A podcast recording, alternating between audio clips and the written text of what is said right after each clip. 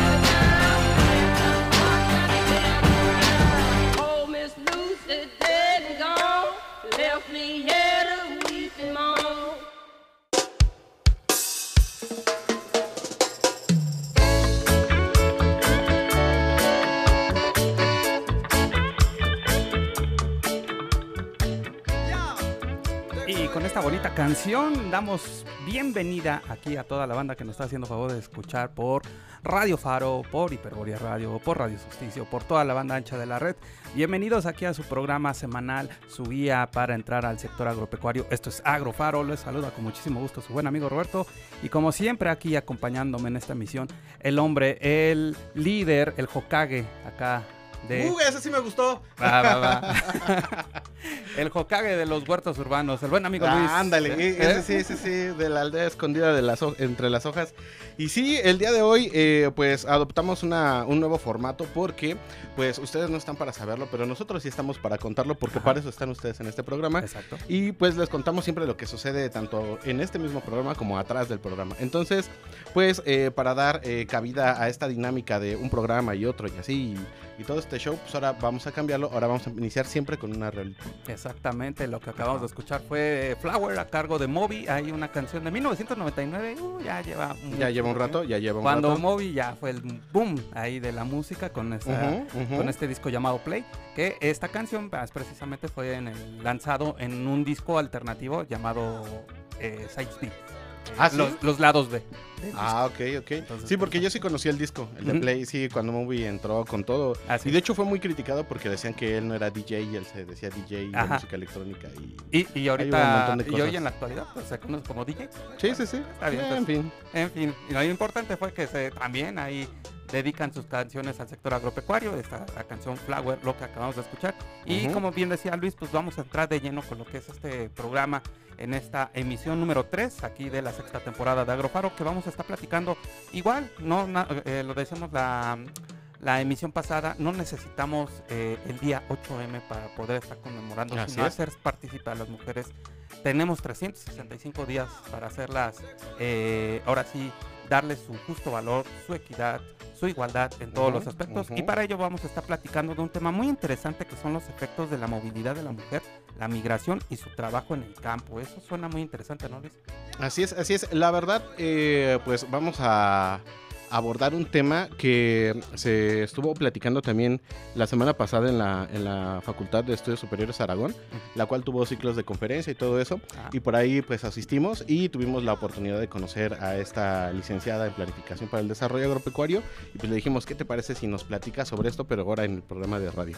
Ah, no, pues perfecto. Pues vamos a estar contando con la licenciada Gardenia Díaz Campos, que como saben en la segunda parte del programa, pues vamos a entrar de lleno para platicar acerca de esto que es la movilidad de la mujer, la migración y su trabajo en el campo. Pues te parece Luis, para entrar de lleno ya con nuestro contenido habitual, pues vámonos con las fechas relevantes en esta semana de Agrofaro. Vámonos. Y pues para ello tenemos eh, precisamente esta que eh, va a ser el día 15 de marzo para siempre hacer conciencia. Y pues este día no me quisiera, eh, no lo quisiera mencionar, pero siempre es muy importante saber que el ecosistema, todas las especies de flora y fauna siempre están en peligro de extinción y este es uno de casos. Es el 15 de marzo, que es el Día Mundial de la Matanza de las Focas. Ah, no me... Pero ¿cómo? O sea... Bueno, a ver, pero cuénteme Sí, primero. Primeramente, primero- vamos, a cuénteme, ¿por va- qué- por vamos al contexto, Ajá. ¿no? Este 15 de marzo es un día de hacer conciencia acerca de los riesgos que afronta una de las especies de mamíferos marinos que actualmente se encuentran en peligro de extinción. Mediante esta efeméride se pretende visibilizar la cruel matanza, la captura de focas por parte de cazadores con la finalidad de comercializar su piel. En este Día Mundial, varias organizaciones y asociaciones protectoras de animales realizan protestas en todo el mundo contra la masacre, la, la matanza indiscriminada de esta especie marina. Para comentarles, ¿no? Pues la importancia de este bonito animal eh, marino, las focas o fósidos eh, son mamíferos que se han catalogado unas 33 especies. ¿Sabías que había 33 especies No. No, pues ahí está el dato, ¿sí? No, no, no. las cuales pueden vivir en medios acuáticos por periodos de tiempo prolongado. Poseen un cuerpo alargado, pelaje muy corto, una capa gruesa de grasa debajo de su piel, eh, sus extremidades anteriores son planas y son utilizadas como aletas para nadar. Las extremidades posteriores están orientadas hacia atrás, las cuales no son funcionales para desplazarse en el suelo. La mayoría de estas especies habitan en las frías zonas de la Antártida, así como en las zonas tropicales y de la costa. Sin embargo, se han visto severamente amenazadas y en peligro de extinción debido a la caza ilegal, la destrucción de su hábitat y la contaminación del mar, y como de, eh, perdón, del mar.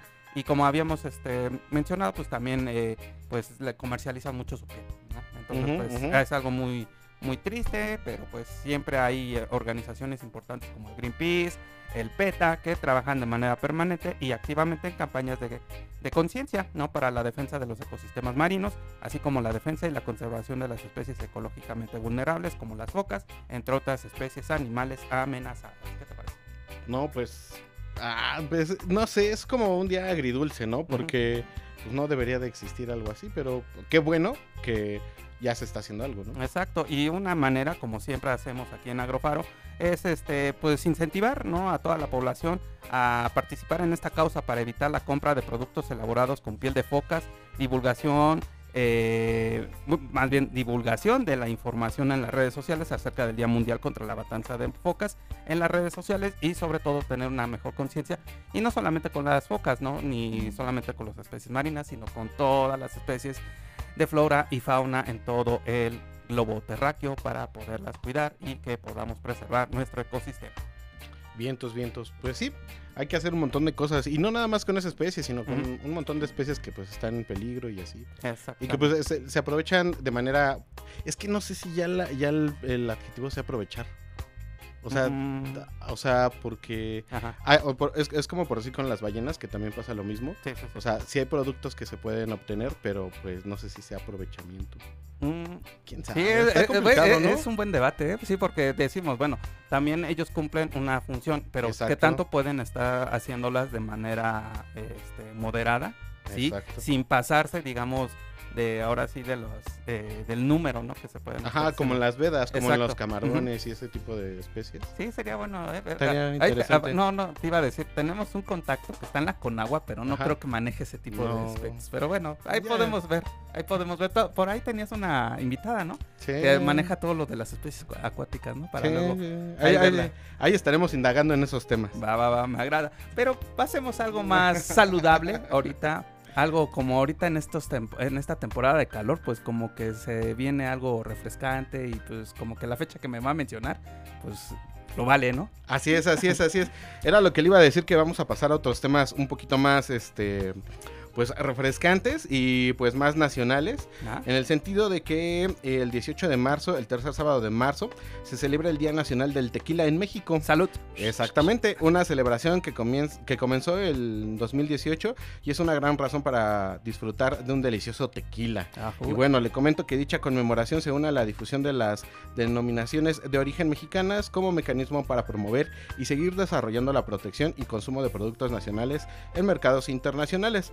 El tequila, como denominación de origen, es un producto mexicano de gran tradición y aceptación en el mercado nacional e internacional, elaborado a partir del agave azul, lo cual pues es delicioso, hay que decirlo. Y La te digo yo ahorita con este calor. Sí, sí, sí, ahí cuando siento uno medio garraspera, Ándale. un- uno que está aquí con la voz y esa cosa. Deberíamos de poner acá unos. Exacto. Bueno, ya en fin. En México, el sistema de propiedad industrial protege la elaboración de productos a partir de métodos tradicionales vinculados a costumbres eh, de zonas geográficas delimitadas y que se caracteriza por obtener una importante carga histórica y cultural.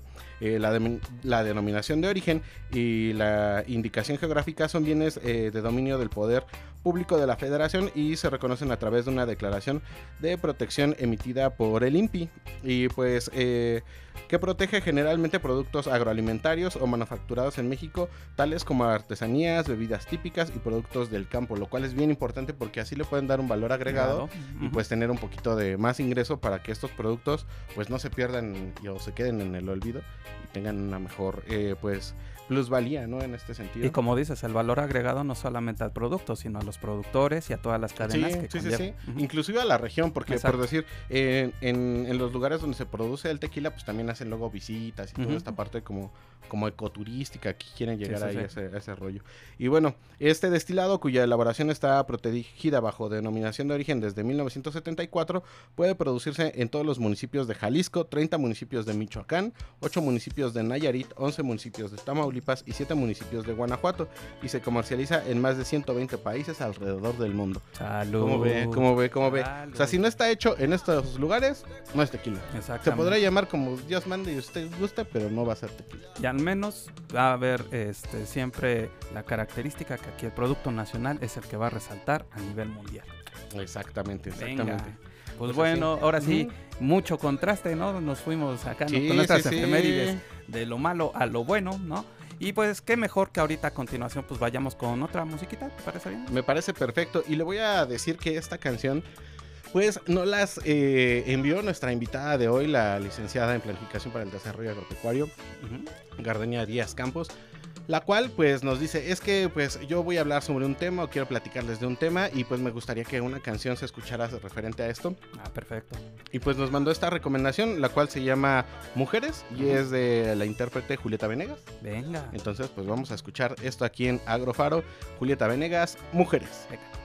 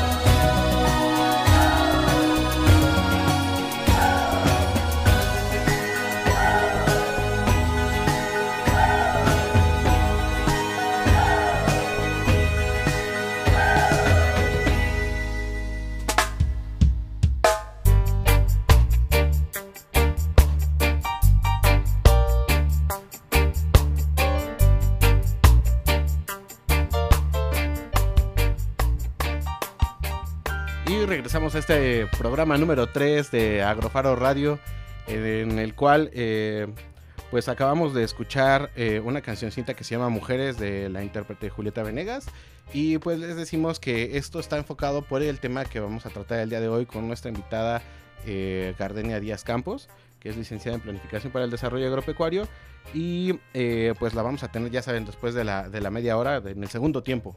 Exactamente, ya, ya está aquí en los, este, en los camerinos, ya para que ahorita platique con nosotros. Y pues mientras tanto, nosotros nos vamos a, a agilizar para pues, estar, como siempre, eh, platicando acerca de las noticias importantes a lo largo de esta semana. Ya saben, esta, esta sección de agronoticias está patrocinada por la Red Mexicana de Periodistas Ambientales. Y para ello, pues vamos a estar contando con eh, esta primera noticia que dice que la, eh, está ofreciendo la Secretaría de Agricultura y Desarrollo Rural a productores una fórmula a base de hongos, Luis, para incrementar la producción y calidad del chile poblano. ¿Mm? Achis, Ah. achis, achis. A ver, eso me interesa. A ver, vamos a ver. Pues te menciono que la Secretaría de Agricultura y Desarrollo Rural, mejor conocido como la SADER, diseña y pone al alcance de los productores alternativas naturales como la inoculación con hongos para potenciar la producción de alimentos sanos e inocuos como el chile poblano bajo un sistema sustentable y sin o con contenido de conservadores que pudieran ser tóxicos para los consumidores. Indicó que, en, bueno, esta práctica la llevaron a cabo en el noreste de México, ya que se cuenta con una formulación a base del hongo micorrícico, eh, desarrollado por el Instituto Nacional de Investigadores Forestales, Agrícolas y Pecuarias, mejor conocido como el INIFAP, que ha otorgado múltiples beneficios a los cultivos de chile poblano bajo condiciones de invernadero. El uso de, estas, eh, de estos hongos en el cultivo de esta hortaliza permitió incrementar la producción hasta el 35%, mejorando la calidad de la cosecha con chiles de mayor tamaño, mayor peso y un mayor número de frutos por planta. Eso es bueno, ¿no? Claro, ¿cómo no? Pues te comento que también eh, ofrece un mejor aprovechamiento de nutrimentos, agua del suelo, disminuye el estrés por sequía, salinidad, metales pe- pesados, estimula el crecimiento de las plantas y genera una mayor acción protectora contra algunos hongos patógenos como del suelo, ¿no? Eh, y entre otros, eh, entre otras especies que menciona o otros eh, ¿Cómo se podría hacer? Organismos patógenos que luego mencionan mucho en esos términos técnicos, las dependencias, ¿no? Eh, comúnmente, ¿no? La- estos hongos eh, micorrizas son hongos que se asocian simbóticamente con gran parte de las plantas y que les proporciona diversos beneficios como una mejor absorción de nutrimentos y de agua, mayor tolerancia a enfermedades radicales y el crecimiento vegetal superior. De acuerdo con el INIFAP, los microorganismos del suelo favorecen la sustentabilidad de los sistemas de producción ya que incrementa la biomasa, ¿no? que es la cantidad de materia viviente expresada en gramos de carbono o en calorías hasta tres veces más en contraste con la planta pues que no eh, que se produce de forma habitual no Eh, se expuso acá la INIFAP y la SADER que la nutrición correcta de las plantas es preponderante ya que el mal uso de los fertilizantes químicos tiene alto costo económico y efectos adversos al suelo y al agua. De ahí que la inoculación de estos hongos a ya lo que son unas producciones aquí en este caso que lo tomaron en el chile poblano eh, de alguna manera tiene ahí como que ese beneficio, ¿no? Genera una alternativa ecológicamente aceptable para aumentar el rendimiento de los cultivos, promover el sustento y el bienestar a los productores acá del noreste de México en este producto que es el chile poblano. ¿Qué te parece? Bien, entonces, no, pues qué bueno, porque ya es una alternativa y ya no tenemos que depender tanto de un químico como para que eh, pues nuestra producción Exacto. o nuestra, ¿cómo se puede? Parcela, nuestro cultivo, pues tenga que tener esa vigorosidad que siempre queremos para que pues todo el producto salga muy, muy bonito, muy, muy chido y todo, y este, y pues, se venda bien, ¿no? Porque al final también es eso, o sea, si no, si no producimos algo de buena calidad que es eh, saludable para nosotros, eh, pues tampoco la vamos a poder recuperar lo que nosotros le estamos invirtiendo. Y el hecho de que luego dicen, ay, es un hongo, ¿no? Pues luego pensamos que son cosas negativas, ¿no? Pero también Ah, hay ajá, algo que ajá. también son eh, especies que también nos pueden estar ayudando mucho para las producciones o que nos pueden estar beneficiando en algún momento. Este es el caso de estos hongos micorrizos, ¿no? Que de alguna manera, si se están absorbiendo eh, de cantidad este, de agua, de suelo, no las afecta en su totalidad como, como bien lo dice, como lo puede hacer un químico, pues esto va a beneficiar mucho a la conservación del medio ambiente y sobre todo, ¿no? A la producción de productos. Sí, sí, sí, y a toda la biota que existe en el suelo, porque Exacto. también hay un montón de microorganismos que nosotros no vemos, pero que ahí están. Exactamente. Entonces, pues a- a- así las cosas con eh, pues esta nueva técnica que ofrece la SADER Exacto. a productores. Y pues, ¿qué les parece si tenemos todavía cuatro minutos?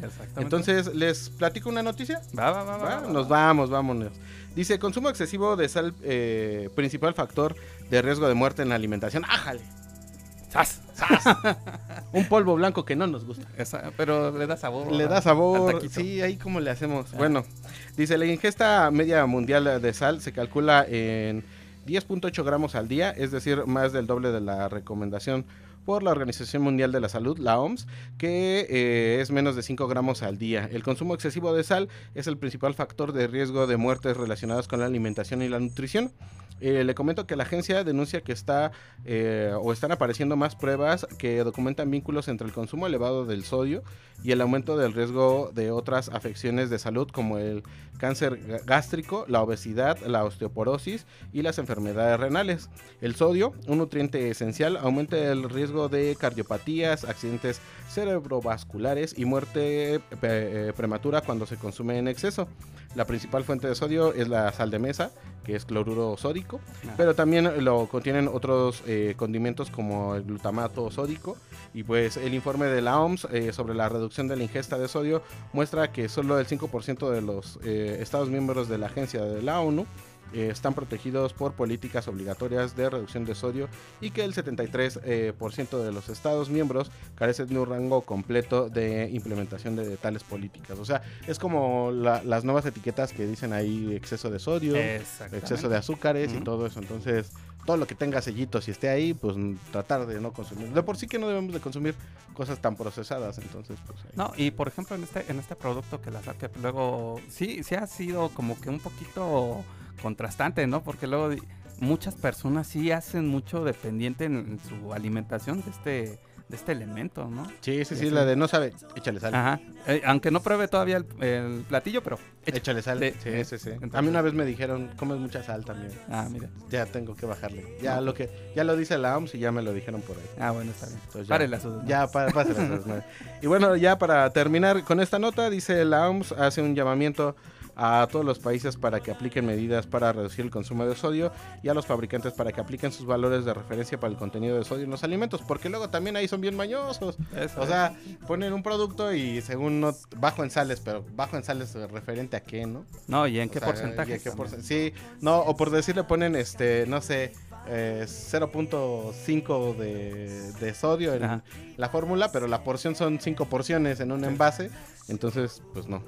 Pues bueno, pues ahí está Ahí esta nota, pues ya saben, La, ahí. la cosa mañana. Eviten el consumo de la sal y pues como siempre pues ya eh, siempre incentivar a la mejora en todas las actividades. ¿Te parece Luis? Pues vámonos al corte de medio programa y ahorita Vámonos. regresamos ya de lleno para entrar de, eh, con todo a este tema que son los efectos de la movilidad de la mujer, la migración y su trabajo en el campo, aquí con nuestra invitada, la licenciada Gardenia Díaz Campos. Esto es Agrofaro.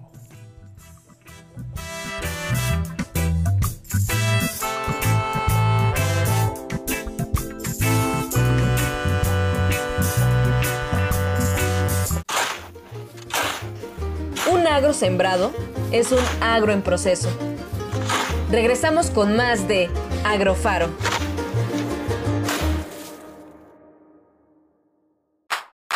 Radio Faro.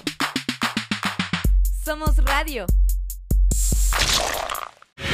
La Fábrica de Artes y Oficios de Oriente te invita a los eventos que tenemos para ti este mes de marzo. Cine. Vive el amor por el cine en Faro de Oriente, con las siguientes presentaciones. Miércoles 8 a las 17 horas, Figuras Ocultas. Miércoles 15 a las 17 horas, Interestelar. Miércoles 29 a las 17 horas, El viaje de Chihiro. Galería. El taller de pintura experimental y taller de pintura para avanzados de Faro de Oriente expondrá sus obras en Exposición Pictórica. El 11 de marzo a las 14.30 horas en Galería Principal. Exposición fotográfica Las dos caras de Ángela. Sábado 18 a 14 horas en la Galería. Consulta la programación completa en nuestras redes sociales. Faro de Oriente. Eventos y talleres totalmente gratuitos. Radio Faro, Iztapalapa, Chimalhuacán, Chalco, Ixtapaluca, Valle de Chalco, Nesa, Iztacalco. Radio Faro, la radio comunitaria del oriente de la ciudad.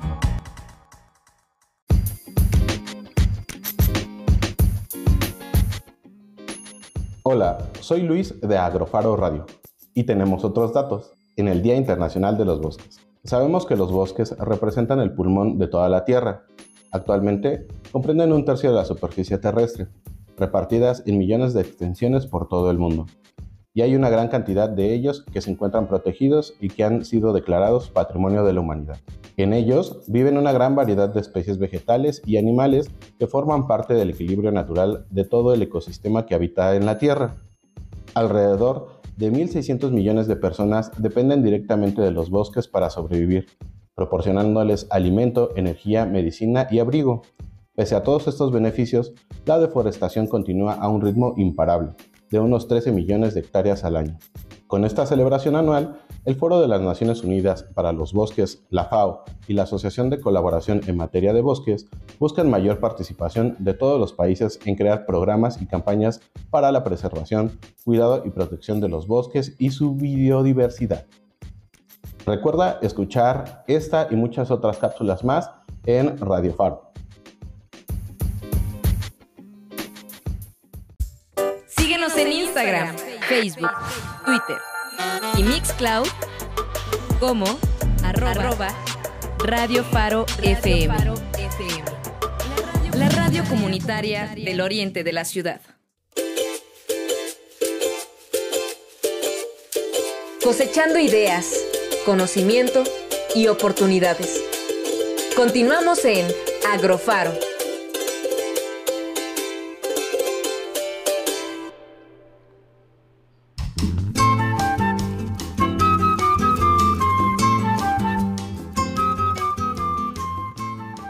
De vuelta aquí en Agrofaro para entrar de lleno con este tema que tenemos en esta, en esta semana, que son los efectos de la movilidad de la mujer, la migración y su trabajo en el campo. Y para ello, pues le voy a ceder la palabra a Luis para que presenta a nuestra invitada a honor que tenemos el día de hoy. Así es, eh, nuestra invitada de- del día de hoy es la licenciada en Planificación para el Desarrollo Agropecuario, Gardenia Díaz Campos. Y bueno, les cuento que Gardenia es orgullosamente planificadora para el desarrollo agropecuario. Principalmente ha trabajado de la mano en equipos interdisciplinarios, en especial con antropólogas. Eh, su experiencia profesional se ha abocado en el mapeo de trayectorias laborales y memorias de vida de mujeres, en especial de las migrantes. Además de esto, ha trabajado con metodología de investigación social enfocada en el desarrollo rural, género y agricultura. Fue becaria en el Centro de Investigaciones y Estudios Superiores de Antropología Social, el CIESAS, donde obtuvo eh, o donde estuvo eh, en Antroposic CIESAS, o sea, es como un programa, ¿ok? Eh, ahora programa especial de sistemas de información geográfica para ciencias sociales y humanidades. Las cosas que me haces decir, Gardenia. Y este, dice actualmente es asistente de investigación en la dirección regional sí, del CIESAS eh, de la Ciudad de México. Y pues te damos la bienvenida porque nada más estamos escuchando cómo te ríes de nosotros, Gardenia. ¿Qué pasó ahí? y todo el ruido. disculpe, disculpe. No, al contrario, Gardenia, gracias, muchas gracias por estar aquí con nosotros aquí en Agrofaro. También hay para que vayan, no, no, No, no, vayan a a pensar de que invitarme. no vayan a pensar de que estamos acá moviendo, eh, haciendo acá efectos de sonido, No, el viento no, y todo no. eso y el y todo. No, no, no. Es nuestra invitada que está ahí desde su móvil, que está aquí agrade- ahora sí agradeciéndole que pues, gracias a la tecnología puede estar acá con nosotros. Sí, sí, sí, haciéndonos un espacio en su agenda porque pues también no es fácil. La gente tiene que trabajar, mano. Exactamente. Pues para entrar de lleno, Gardeña, para que nos platiques y nuevamente reiterándote el agradecimiento que estés aquí con nosotros y platicar sobre esto de la movilidad de la mujer, la migración y su trabajo en el campo, pues lo importante, ¿no? ¿Cómo has visto tú desde tus estudios aquí o más o menos que tú has estado empezando a entrar de lleno a lo que es la antropología? ¿Cómo se ha visto la movilidad de la mujer rural, ¿no? En estos últimos años o desde tu perspectiva. Bueno, primero, bueno, primero gracias por invitarme a los dos, Roberto, Luis. Agradezco mucho que se tomen el tiempo para mandarnos invitaciones y que los planificadores seamos más con- conocidos, más allá como de, de la carrera, ¿no? De FES Aragón y todos esos, toda la UNAM. Bueno, primero, para tratar este tema de movilidad, vamos a entenderla como un desplazamiento. Y estos desplazamientos son derivados debido a la migración.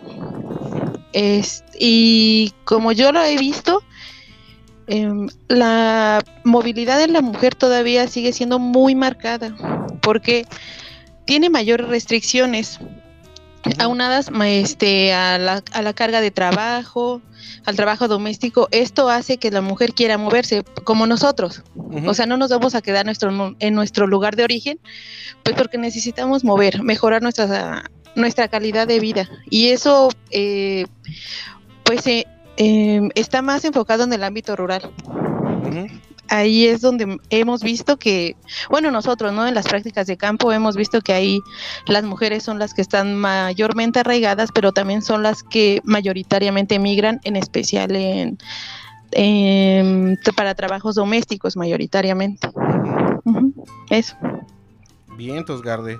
Oye, y bueno, eh, Pues- no- no- nos habías eh, comentado también sobre algún mapeo o algún, eh, alguna memoria sobre el entorno de la migración y pues nos gustaría saber cómo, cómo han realizado eso o cómo se podría realizar, pues para ver todas estas vertientes ya desde un plano de investigación como tal, un poco más formal, ¿no?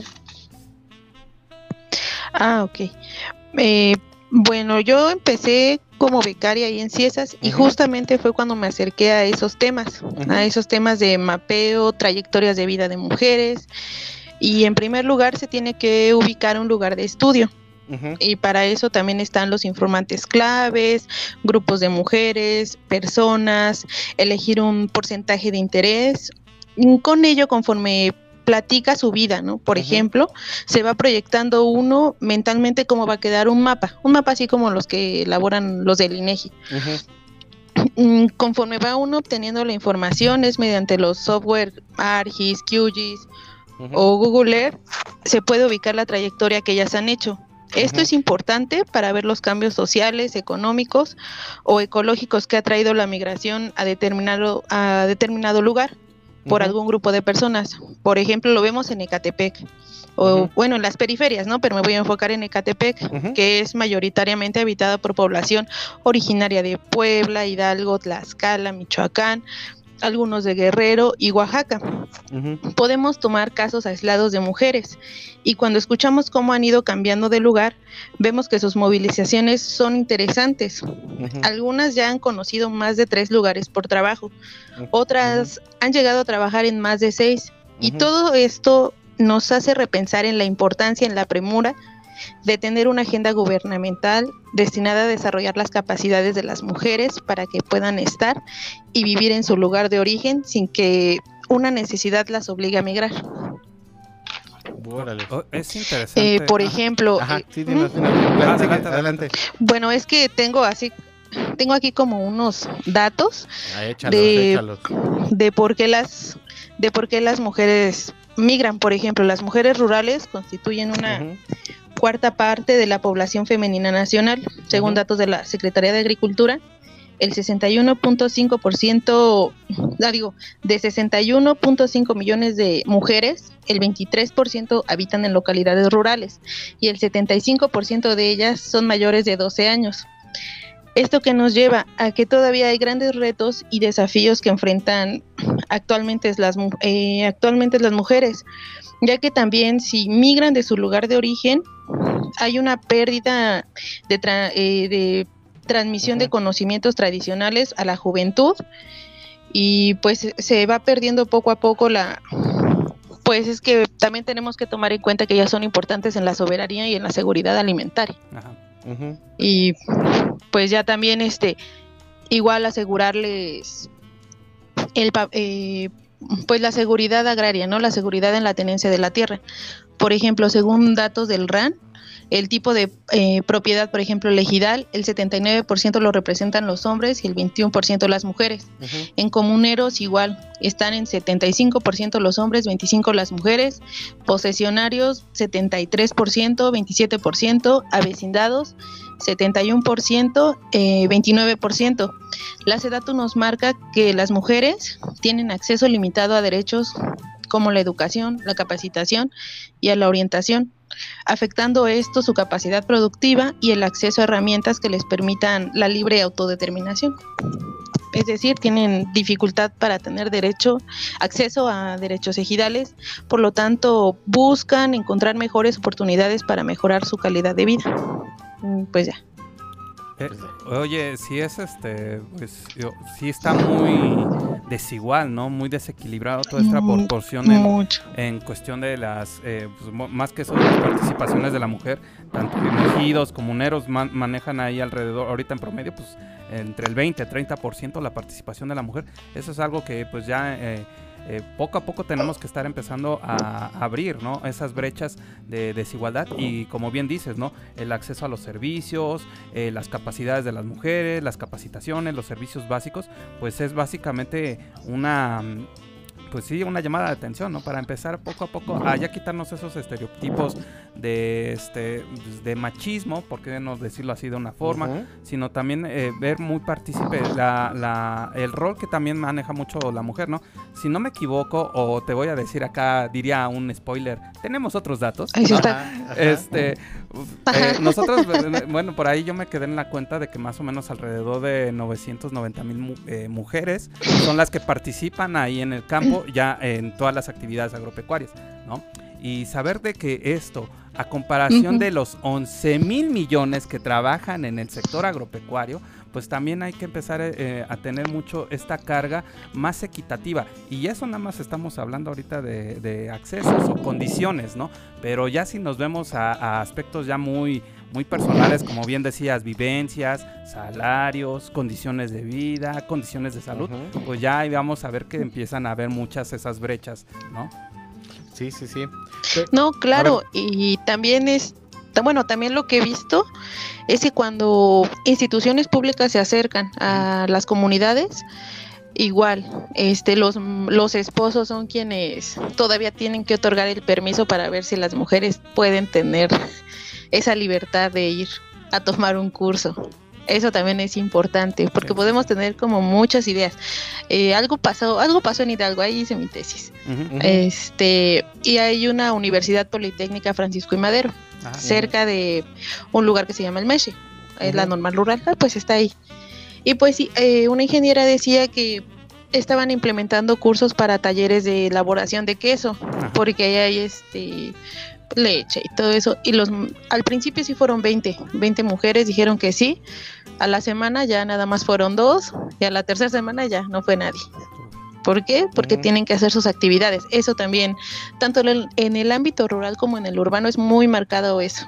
La, eh, los quehaceres domésticos, que mayoritariamente siempre se les dan a las mujeres.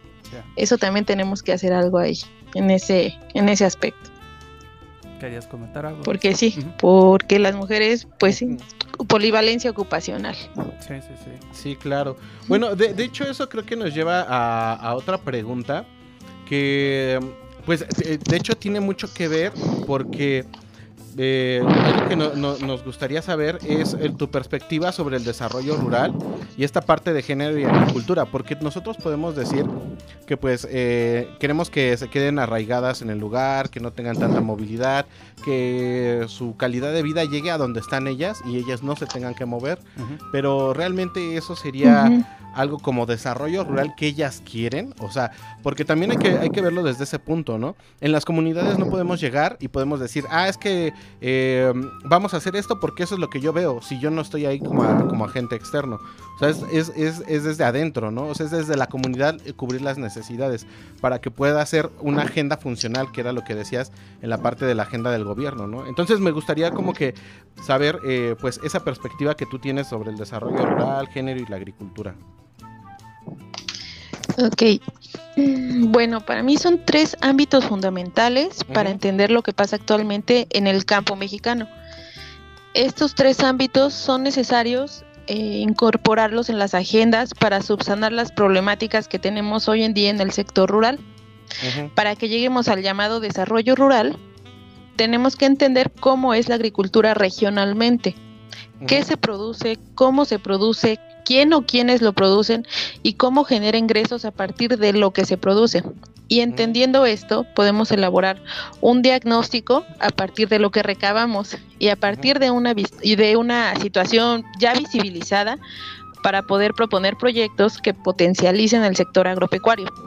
Además de esto, tenemos que mirar todo el panorama agrícola con enfoque de género, porque aunque pareciéramos disco rayado, tenemos que conocer y reconocer el trabajo que realizan las mujeres rurales para la contribución de la seguridad y de la soberanía alimentaria. Porque si bien están las llamadas unidades productivas de la mujer en distintos en distintos lugares, en los distintos ejidos, necesitamos poner atención en la parte de género.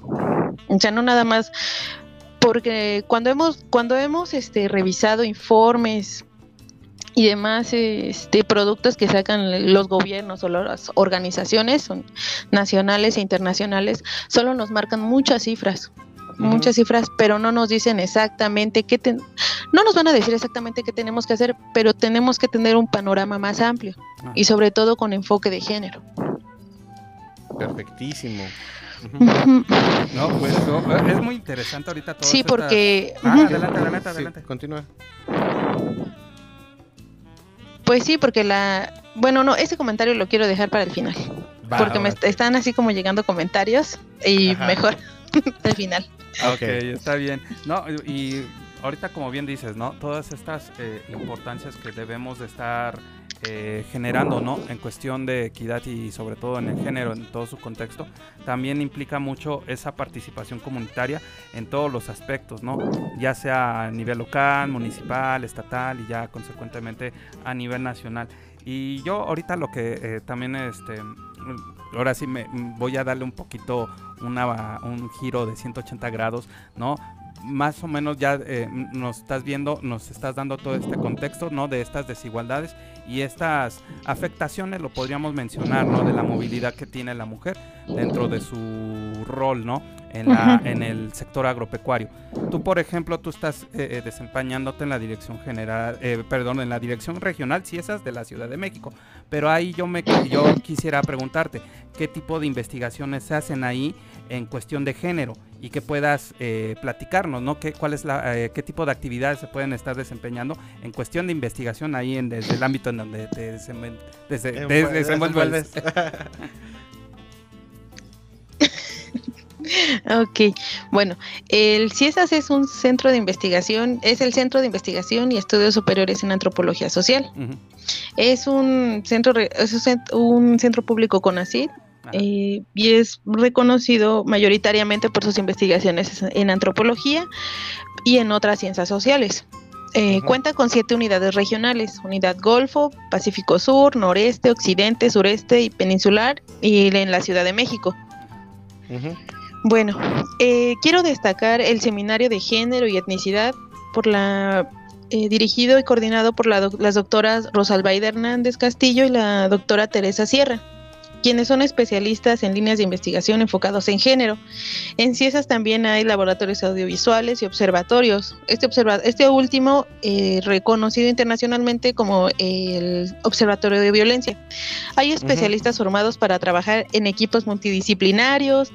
De estos eh, hay talleres y cursos derivados de proyectos académicos donde se potencializan las capacidades de las mujeres rurales en distintos en distintos ámbitos y en distintos lugares de la República, en. Veracruz, Tabasco, Yucatán, Oaxaca, Monterrey, Jalisco, Chiapas y propiamente la Ciudad de México. Hay manuales, eh, bueno, se elaboran manuales, libros y, por ejemplo, quiero destacar que trabajan con mujeres para continuar con la enseñanza de alguna lengua indígena en educación básica. Eso también es importante mencionarlo. O sea, como que para el campo mexicano no necesariamente es la agricultura. O sea, también en, el ámbito rural hay pues más cuestiones como las que trabajan la doctora Carolina Robledo Silvestre en materia de justicia indígena y bueno, eso es lo que hace. Igual pueden este como para te- porque hay bastantes, hay bastantes seminarios y bastantes cursos y pues mejor visiten la página para que pues yo no vaya a omitir alguna información. La página oficial del CIESAS. Eh, no, no las ver, puedes, pásanosla. no las puedes compartir. Estoy en. Te hacemos trabajar. Sí, dice, ¿cómo? ¿Cómo? Si soy la invitada, me ponen a trabajar. ¿Qué, qué pasó? Eso no vine, dice. Espérame, espérame. Oye, Garde, y en lo que, en lo que ver, buscas, espera, espera. eh, en lo que buscas la dirección, eh, ¿nos puedes decir, por decir, si yo quiero asistir a este seminario, ¿puedo hacerlo como persona externa o tengo que tener alguna vinculación con, con, con el con el este con el instituto O los requisitos o mínimos lo- para los requisitos tienen algún costo este dó- dónde los puedo tomar o sea tengo que ir a las instalaciones son virtuales algo de, de, ese- de esa información tendrá Algunos son Ajá. Algunos son virtuales y algunos son este cerrados, solo para estudiantes. O sea, ahí se van publicando. Los que se publican sí son para todo tipo de público. También hay diplomados, eso sí los tienen que pagar. los diplomados tienen costo Y sí. A ver, déjame. Y los, los seminarios y todo esto son los que dices que si checamos la página vamos a poder ver Eh, eh, manuales, libros, todo lo que tenga que ver con, eh, ahora sí que con el centro la, la difusión y la preservación de las lenguas maternas, que es algo muy importante. Me, me- me- me gustó mucho este, este, este ámbito, ¿no? Porque sí, algo que también, eh, no solamente en el aspecto de la mujer, sino toda la población en su conjunto, al menos en las comunidades rula- eh, rurales, eh, se está empezando a desaparecer, ¿no? De estas, eh, el habla, ¿no? De las lenguas maternas. Sí, luego hay, hay- hay algunas bueno, Sí. o algunos idiomas. Es que creo que también para empezar, bueno, sí, unas son lenguas maternas y creo que otras son idiomas, ¿no? Así es. Ajá, porque este también se les debe de considerar como un idioma. Eh, ya nada más tienen un hablante o dos hablantes y au- aunque se conozca toda la todo el idioma, ya no lo están hablando. No, y, por lo regular luego son nada más las personas adultas. Sí, sí, ya sí. lo- la- la- los jóvenes, ahora sí los infantes, ya no, no tienen el acceso. O pues no sé, ya luego lo que pasa últimamente en cuestiones de este en cuestiones de, de difusión, pues no se les está dando ese, ese hábito, ¿no? De también preservar estas, estas actividades. Así es, así es. Y bueno, Garrenia ya nos hizo llegar el link. la pusimos a trabajar un, un ratito. Pero está bien, Garde, para que. Dos segundos. Sí, exacto. Te Este. despabiles. Sí, sí, sí. Bueno, pero, pero dime, este, lo- ¿los seminarios no tienen costos? ¿Esos, esos serían eh, gratuitos también o también tienen algún costo? No, esos también este, son gratuitos, pero ya depende del programa, porque ahí es un centro de posgrado y Ah, se divide ok. por líneas de investigación. Y ya cada línea de investigación puede ser eh, de violencias, hay seminarios de lingüística, ya dependiendo quiénes lo integren, mm, ven si lo hacen abierto o, so- o cerrado. Pero en general se transmiten en Facebook. Ah, y ustedes los pueden encontrar como los de la UNAM. En la. UNAM también hay muchos programas. Ahí también sería importante destacar el trabajo que hace, hace este, la universidad en, en esos temas.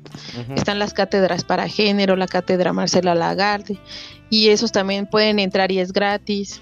No sé si por, eh, por Facebook.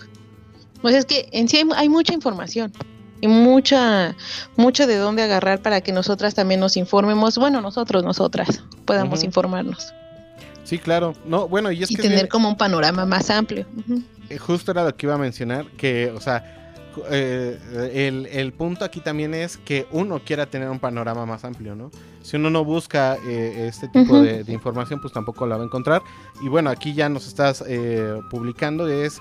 Eh, ciesas.edu.mx, ahí pueden estar encontrando todo lo que es eh, la bueno toda la información la que nos está brindando Gardenia no sobre todos los, estos seminarios estas eh, estas actividades virtuales o dirigidas Conferencias, este, diplomados, pláticas. todo lo que tenga que ver con género lenguas maternas manuales libros y todo lo que tenga que ver con la investigación en todo lo que es el ramo de las ciencias sociales Así es, y para los que nos están solamente escuchando y no pueden ver el link, eh, les platico que es https dos puntos diagonal diagonal.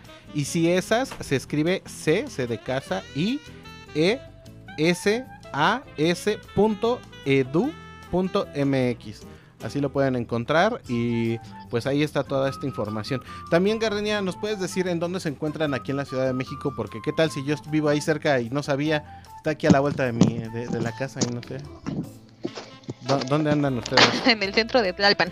En el centro de Tlalpan. Vientos, vientos. No, pues no me queda Sí. cerca. ya empezamos Ya empezamos Pues mal. tampoco. Pe- ¡Ah! ah bueno Pues sí, pero bueno, como comentario final, Ujú. O bueno, no final, pero pues para cerrar un poco también y no desviar, desvirtuarnos tanto del tema, Sí, sí, vas. eh, hay que destacar que las mujeres en cualquier ámbito, sea en el rural o el urbano, son fundamentales para la conservación de saberes tradicionales.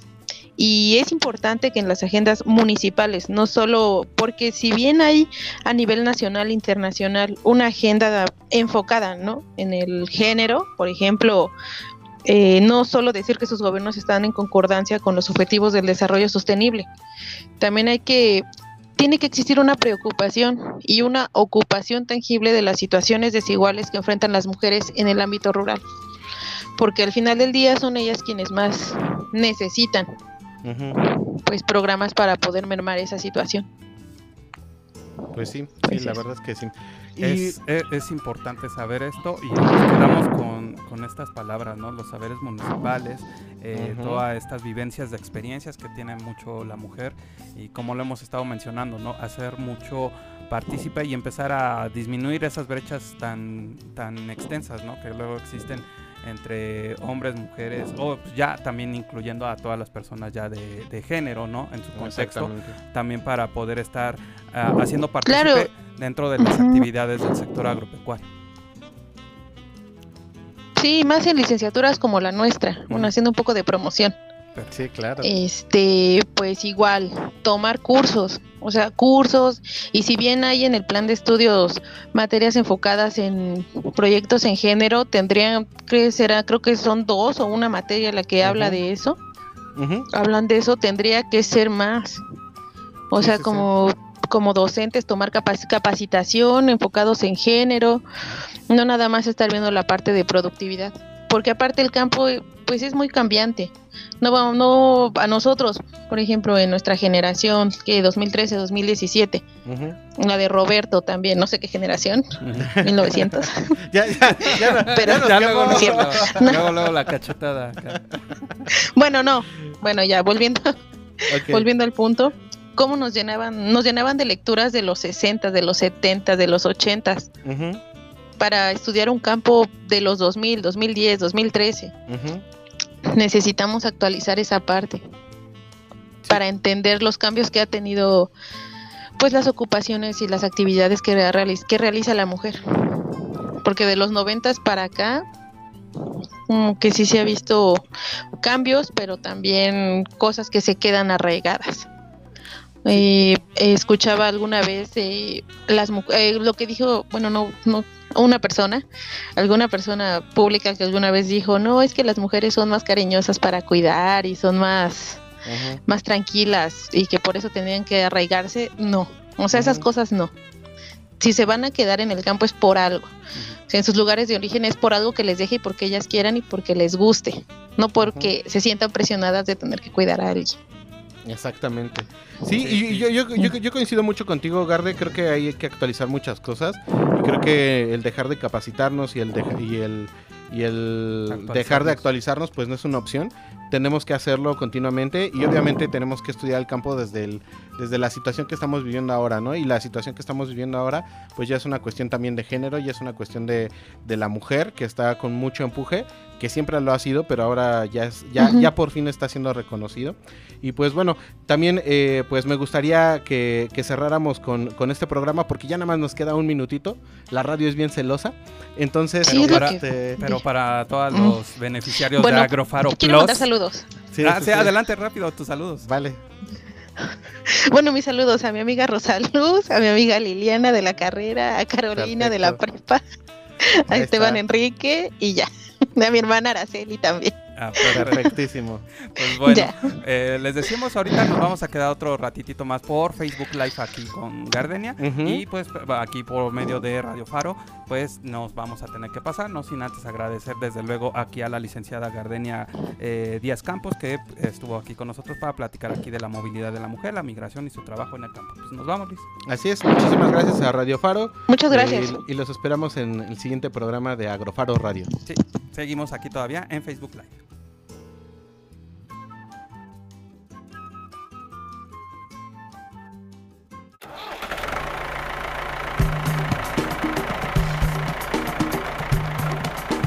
Si quieres conocer más formas de ver el campo, su cultura y los mejores consejos para el desarrollo sostenible, no te pierdas nuestra siguiente emisión.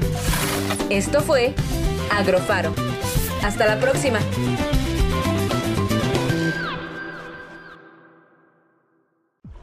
Síguenos en Instagram, Facebook, Twitter, y Mixcloud como arroba, Radio Faro FM.